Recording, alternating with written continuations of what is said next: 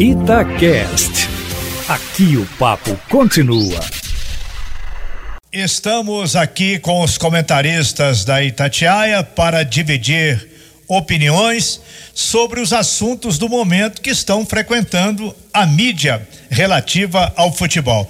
O grande assunto hoje, neste 20 de abril, foi o início das obras de terraplenagem na arena que o Atlético começa a construir. Depois de uma luta muito grande, junto a órgãos que cuidam do meio ambiente, mas com muita luta, o Atlético está finalmente dando o chute inicial. E começamos com o Léo Figueiredo. Valeu, Emanuel. 6 e 40 na minha opinião, boa noite, Júnior, boa noite, Cadu.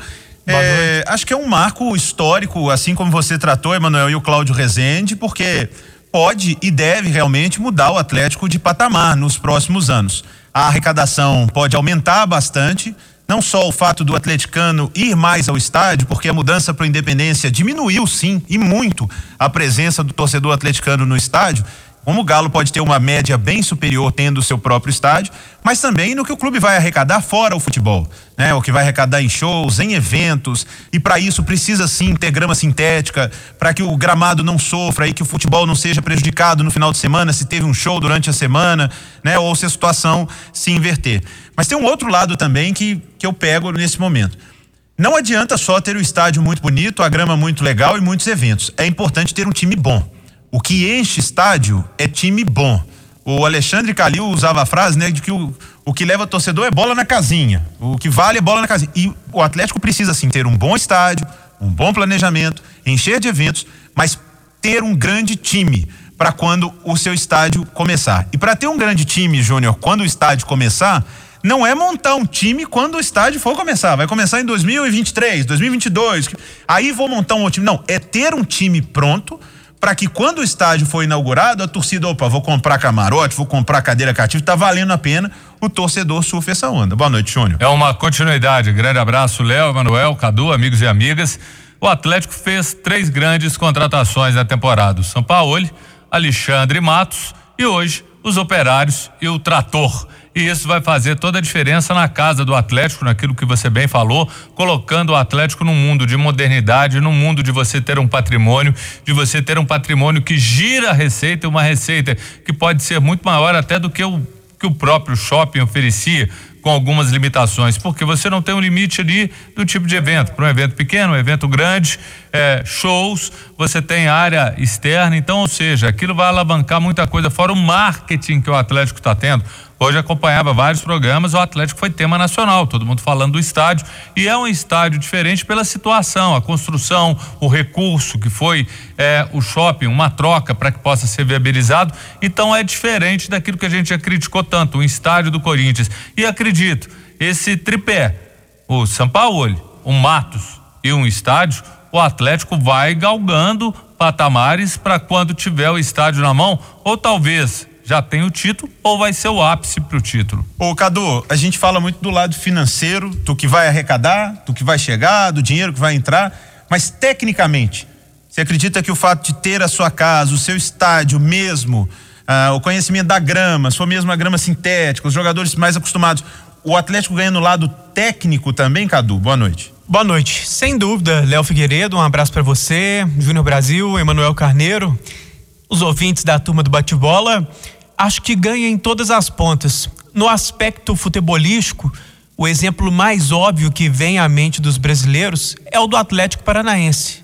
O Atlético, como alguns diriam. Atlético. É, o Xará Paranaense, que é menor do que o Galo, historicamente, mas conseguiu dar um saldo na sua história, baseando-se baseando muito no fator casa, né?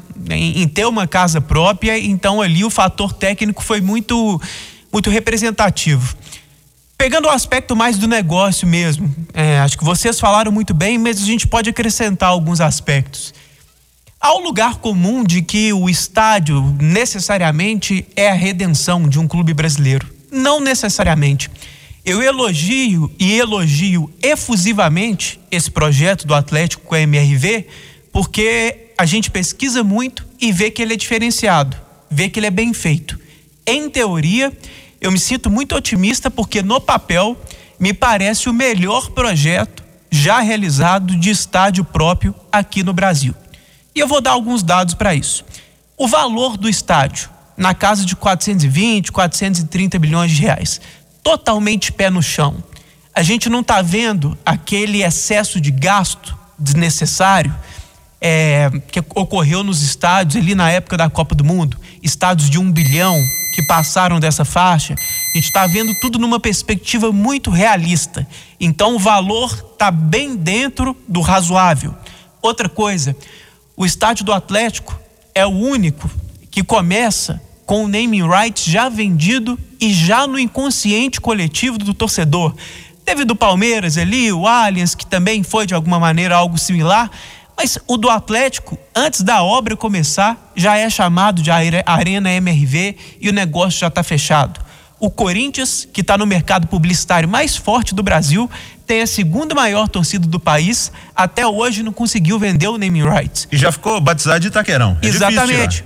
Vai vender o naming rights hoje, se for vender, vai ser bem mais barato do que seria por causa disso que você está falando, hum. porque você não consegue tirar do inconsciente coletivo. E cada há uma apelido... relação, inclusive, afetiva do torcedor hoje com a MRV, o torcedor atleticano, pela parceria que existe com o clube. Ex exatamente. Então, assim, valor justo, valor de um tamanho é, compatível, sem aquela opulência desnecessária do, do estádio do Corinthians, apelidado de Palácio de Mármore, mas que hoje não dá dinheiro nenhum para o clube, só, só, só, dá, só dá prejuízo. É, os naming rights já vendidos, o tamanho em consonância com o que se usa hoje no futebol mundial, que é aquele famoso estádio médio, não são é, arenas pequenas e nem aqueles estádios gigantescos, 46 mil pessoas fica no meio termo, que é o mais interessante, Léo, porque tem uma grandiosidade compatível com um clube grande, mas ao mesmo tempo não é aquele estádio excessivo que requer um custo de manutenção mais alto, mais funcionários. Então, também nisso é mais acertado. Acho que a engenharia do negócio foi toda muito bem montada.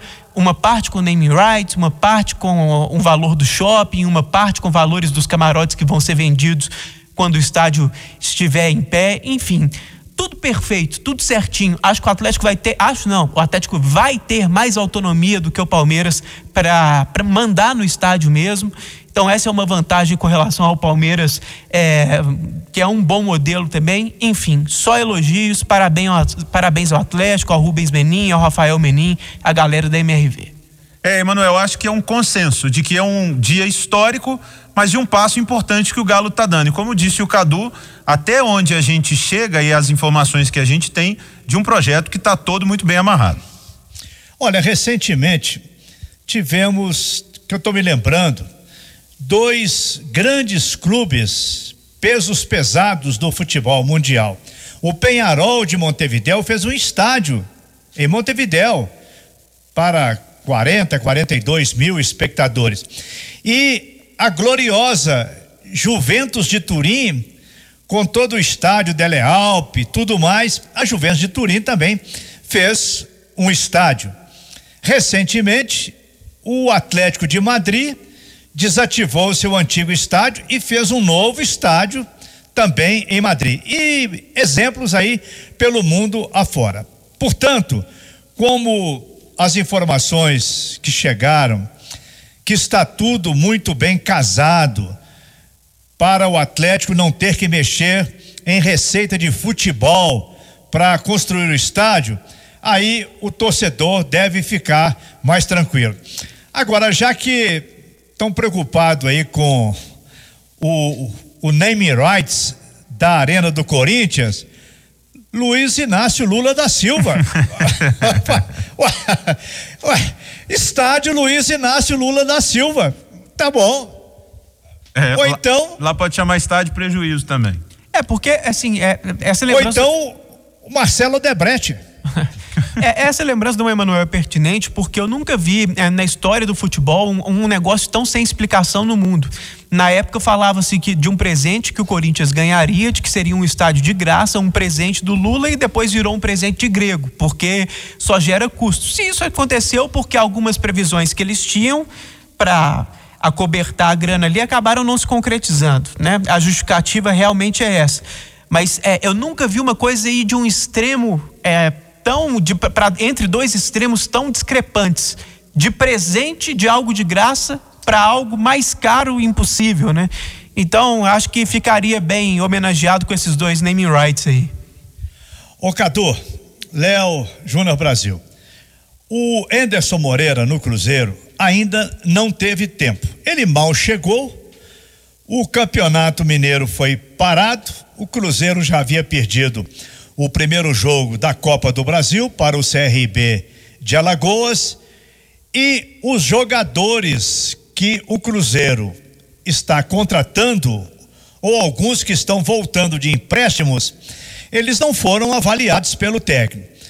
Então, no momento em que o Cruzeiro fala que precisa reduzir o elenco, porque vão chegar mais uns cinco jogadores no mínimo aí para a sequência da temporada, como é que o Enderson Moreira vai poder avaliar e dizer com certeza quais são as posições que o Cruzeiro necessita para fazer um belo papel ainda em 2020? Fala, Cadu.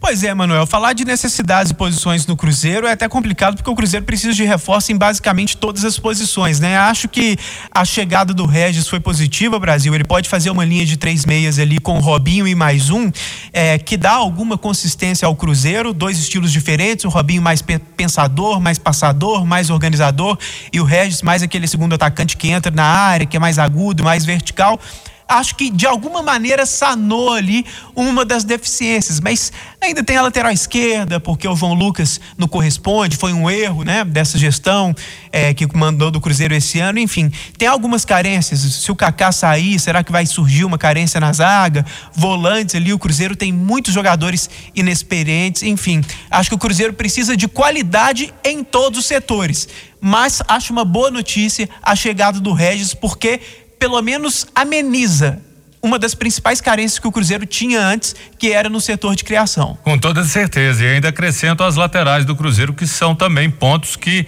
o time precisa ser reforçado. E o Regis pode fazer isso, e hoje eu pensei como você. Ele, Robinho, tranquilamente, Robinho falou que quer jogar como um 10, então ele pode trabalhar ao lado do Regis com toda certeza. E aí vai ter briga de posição para ver quem vai jogar lá na frente com o Moreno. Agora, de tudo, Cadu e Emanuel e Léo, o que mais está me preocupando é, o Cruzeiro, o Enderson até falou, vai ter que garimpar jogadores. Quem está disponível, está às vezes meio encostado, está ali meio escondido, mas o problema não é esse, é a questão até dos conselheiros que foram expulsos por um ato do Dalai Rocha, ele falando que não tinha como, não tinha uma outra alternativa de possibilidades, mas já conversei com juristas, então já vem aí mais um embrólio, mais um problema, talvez mais uma ação ou várias ações e eleição aí. Então o Cruzeiro de novo pode ter sua caminhada. Na hora que você fala, tá baixando a poeira? Não tá baixando a poeira. Parece não ter fim. E ainda mais quando são mais de 30 pessoas atingidas, não estou nem entrando no mérito. Mas olha a quantidade de ação que pode interferir diretamente na eleição, Léo. Eu te diria que não é nem poeira, não. No caso do Cruzeiro é tempestade de areia que não passa de jeito nenhum. Emanuel, concordo com Júnior e Cadu, Regis é uma boa contratação, até para jogar como um segundo atacante. Ele não é esse meia distribuidor de jogo, ele pode se dar bem ali com o Maurício. E sobre essa dos conselheiros que o Júnior trouxe. E com o Robinho, né? E com o Robinho, exatamente. Maurício e Robinho. E sobre essa dos conselheiros, aí nós teremos vários capítulos ainda, porque essa é uma novela que vai e volta, vai e volta todos os dias, Emanuel. Até chegar o dia 21 de maio, que é a data marcada para o Cruzeiro botar, passar a régua na sua condição política, que continua cada vez mais agitada. Ainda mais com a última decisão do presidente do Cruzeiro, o Dalai Rocha, de excluir do conselho três dezenas de conselheiros que pisaram na bola nos estatutos do clube.